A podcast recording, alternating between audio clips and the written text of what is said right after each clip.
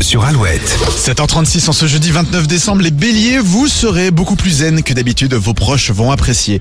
Les taureaux, votre fatigue nerveuse se fait sentir, il est grand temps de faire une vraie pause. Les gémeaux, coup de projecteur sous votre hygiène de vie, vous prenez euh, soin de vous avant le prochain réveillon. Les cancers, restez ouverts à la nouveauté, une agréable surprise vous attend.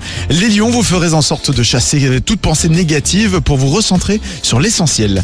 Les vierges, plus euh, vous serez entourés, mieux vous vous sentirez. Vous savez maintenant ce qu'il vous reste à faire.